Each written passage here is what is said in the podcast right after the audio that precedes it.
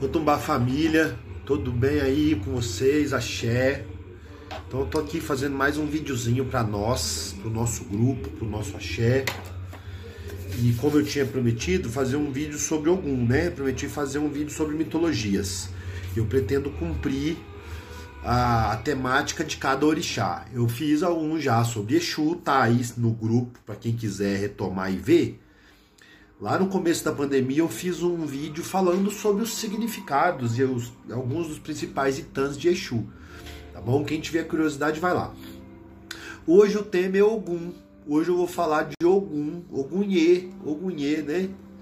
Por que que Ogum? Será, aliás, será que Ogum tá, tá mais enraizado no imaginário das, das, do povo brasileiro do que outros orixás? Por causa, por exemplo, do, do sincretismo com São Jorge, ou com, com Santo Antônio, né? Porque na Bahia é Santo Antônio, se não me engano. Por que, que Ogum é um dos orixás mais populares? Será que é um dos orixás mais populares? Junto com Iemanjá, que um monte de gente que nunca nem pensou na vida e nem vai pisar num terreiro, vai lá e joga uma rosa, né? Pra Iemanjá no Réveillon. Por que, que tem alguns orixás que estão mais enraizados aí na memória? Do sincretismo e nas crenças sincréticas brasileiras. Alguém já parou para pensar nisso aí? Então, muito bem. Eu resolvi hoje fazer um começo de vídeo por um caminho diferente. Eu vim aqui no Google, que está aqui na minha frente, e digitei aqui Ogum. Aí no dicionário Google aparece o seguinte: é, aparece que Ogum é um orixá masculino estreitamente ligado a Exu e, que, que, e a quem muitos nigerianos atribuem a comunicação da metalurgia do ferro aos homens. O que estes dominaram a natureza e que este domina, e com estes dominaram a natureza. Manifesta-se na forma de um guerreiro. Certo? É assim um dicionário do Google. Primeiro que apareceu aqui. Digitei a palavra Ogum, apareceu isso. Aí depois no Wikipedia aparece assim. Vamos ver como é que tá lá no Wikipedia. Uh, Ogum em Yorubá, Ogum em castelhano, Ogum, aí tem outras Ogum com dois Gs, em francês, Ogum em Fon, é, lembrando que Fon é um dialeto Yorubá, algo assim, tá? É como se fosse uma língua filha do Yorubá, relacionada à matriz Yorubá. Então, na língua Fon, por isso que tem a nação Fon, viu, gente? Como a nação Fon ou Efan, né, que tem a ver com o Jeje, com a nação Jeje, tá? Todas as vezes que vocês ouvirem a palavra Fon ou Efan relacionada a candomblé, isso tem a ver com um subgrupo Yorubá. Né? Na, na época da vinda dos Yorubá Nagô, né? entre os, os vários subgrupos de língua Yorubá, Fon, os Fon eram um desses grupos. É um Vodum. Vodum é um termo que se usa para se referir a orixá no candomblé de Jeje. É, na língua de Jeje, né? Vodum. Então, orixá e urubá seria o candomblé de Queto, orixá. Vodunce ou vodum é uma palavra do candomblé de Jeje, da língua Fon. E o Inquice seria de Banto, da língua Banto, que seria equivalente a orixá, só que do candomblé de Angola, são os Inquices, né? Então tem essas diferenças também. Aí de novo, ó, é o orixá do ferro, da guerra, da agricultura, dos caminhos, da caça, da tecnologia e protetor dos artesãos e ferreiros. Veja bem, minha gente, Ogum, Ogum aparece na mitologia iorubá de criação, né? Vamos lembrar daquela ideia de que toda civilização tem um, um, mito de criação, uma forma de explicar como que essa civilização surgiu. Aí no mito de criação iorubá, que é a base do nosso candomblé, de Queto, no mito de criação iorubá, é, existe Olodumare, que dá a missão para o Batalá fazer a terra com a cabaça, né, a galinha da Angola, etc e tal. Aí o Exu embriaga o Batalá, que é o Xalufã, né, equivalente, e o Dudua pega o saco da criação e cria o mundo. Quer dizer, nessa mitologia de origem Yorubá, que explica a origem Yorubá, eu acho isso muito interessante, fantástico, que é, um irmão meio que trai o outro, né? Isso tem a ver com outras mitologias do mundo, viu gente? Na mitologia romana, na origem de Roma, da civilização romana, Rômulo matou Remo. Rômulo matou Remo quando estavam construindo Roma. Na mitologia hebraica, que é essa da Bíblia, né, essa da, que as igrejas usam, na mitologia hebraica, Caim matou Abel. Ó, oh, que coisa curiosa, né? Caim matou Abel. Nessa mitologia hebraica ainda, Lúcifer, Lúcifer desafiou Deus, que era o pai dele. E aí o anjo Gabriel, que é como se fosse o irmão do Lúcifer, expulsou Lúcifer do paraíso. E aí ele virou Satanás, o diabo, né? Isso na mitologia, né? Olha como que isso tem a ver, né? É Exu que embriaga o Batalá e o Dudua pega o saco da criação. É uma treta de irmãos, né? Mas enfim, aí dentro da mitologia, o Dudua funda o primeiro reino de Ifé, que seria a base inicial, a matriz da, da formação do que a gente chama de Yorubalândia, que seria uma região ali da Nigéria, onde reinou uma linhagem ou algumas linhagens de língua iorubá e que tem a ver com os orixás que a gente cultua. Né? Tem a ver com os orixás que a gente cultua. Por exemplo, teve o Império de Oió. Isso aí é só buscar no Google. Tem também uma aula disso aí no grupo, parece. É só buscar no Google Yorubalândia, o Reino de Oió, Império de Oió, que é uma região com várias cidades, de onde vieram os parte dos africanos que trouxeram o que nós chamamos de candomblé para o Brasil. Esses orixás que nós transformamos nisso que nós chamamos de candomblé, tá bom? Então tem que olhar isso lá. Ogum, então, seria o primeiro filho de Odudua. Olha que coisa interessante, ó. Então, Odudua cria o mundo, ou melhor, ele funda um reino. Vamos pensar historicamente. Odudua funda um reino lá em determinada região, perto do rio Níger. Invade um lugar que já tinha alguns povos, né? Por exemplo, antes de Odudua já existia ali um povo que cultuava o Batalá. Então, o Batalá ou o Xalufã seriam um orixá, o Xalufã, o Xaguian, seriam divindades que já eram cultuadas quando Odudua chegou e fundou seu reino. E aí Ogum seria um dos primeiros filhos deste Odudua, que é o fundador da civilização Yorubá, certo? Ogum, então, ele adquire um papel de expansão do, expansão do território. Então é por isso que Ogum é o guerreiro. E é, a metalurgia era um domínio muito raro na região africana, no mundo todo, né? No mundo todo. Mas imagina aí, há mil anos atrás, o mundo europeu ainda estava desenvolvendo os metais, por exemplo. Né? Já tinha ferro, mas já ainda estava no começo. Nem todo povo tinha ferro. Tinha um metal bom, duro, né? Que aguentasse mesmo a guerra, ou o trabalho, a enxada, o facão, etc. Né? E dentre os iorubás, esse conhecimento de metalurgia já era avançado. Né? Isso é, um, isso é um, um, elemento histórico. E aí é atribuída a Ogum a regência do ferro, o conhecimento sobre o ferro né? Como se fosse um, um, orixá que rege uma, uma, uma um conhecimento vital para o pro progresso da humanidade. Gente, o que, que seria da humanidade sem ferro? Então, qual é a importância do ferro? O ferro é sagrado? O ferro dá até para ser simbolicamente cultuado como uma coisa sagrada, lá um pedaço de ferro? É óbvio que dá, né? Por isso que a gente faz isso no candomblé. Por isso que nossos assentamentos especialmente os de, de santo homem, né? A Boró, que é uma visão também questionável, né? Homem, mulher, macho e fêmea, isso aqui no candomblé é meio. não é assim tão resumido. Mas em muitos dos nossos assentamentos de culto simbólico vai o ferro, certo? No assentamento dos catistos, das entidades, nos, nos assentamentos de alguns orixás, nos ibás, né? Vai lá o ferro. Então o ferro é um elemento vital, sagrado, muito sagrado.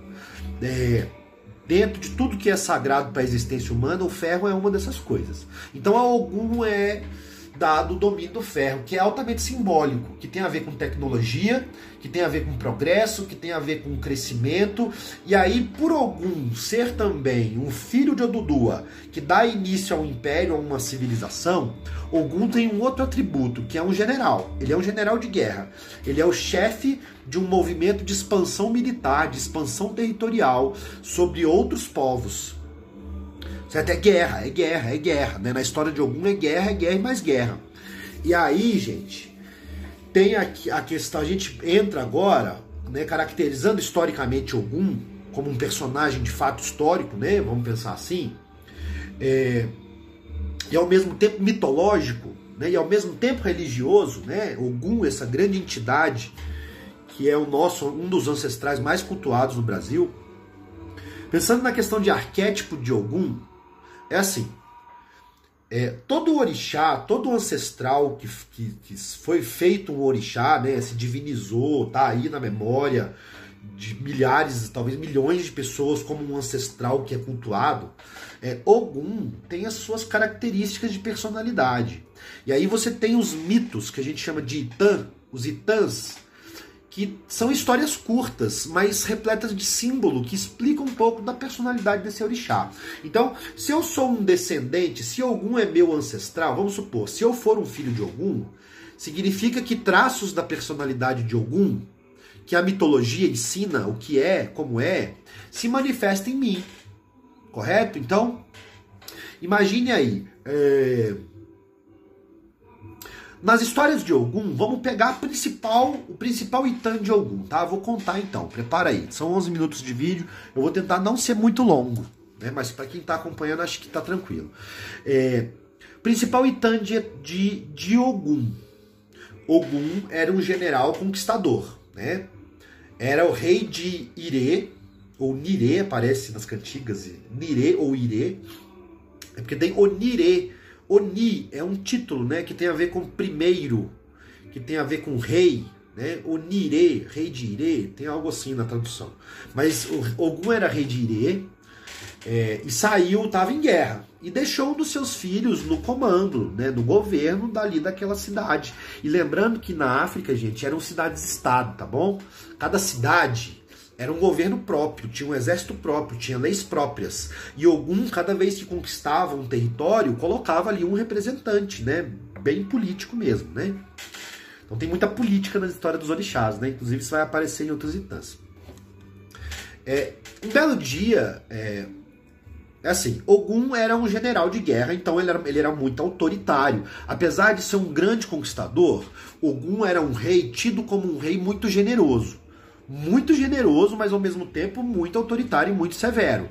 Generoso no sentido de não deixar faltar nada para ninguém, nunca. Né? Todo mundo come, todo mundo partilha, o que tiver para todo mundo. É por isso que existe o pão de Ogum nos candomblés brasileiros. Tem um ato solene, né, lindo, que é quando Ogum roda o pão e distribui o pão na sala para os convidados que muita gente coloca, inclusive, como uma forma de simpatia dentro da lata de arroz para dar prosperidade, né?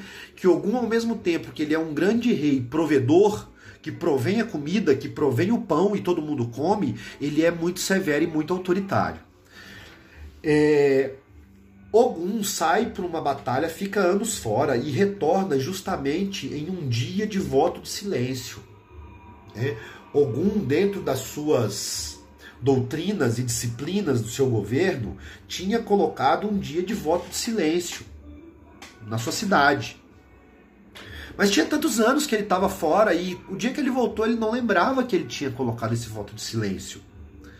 E Ogum né, como a personalidade se, se, se, mostra nas personalidades e se mostra nos seus itãs, Ogum é muito impulsivo, muito explosivo. Então, por ele ser muito autoritário, quando ele se sente desrespeitado, a reação de Ogum é explodir na hora, né?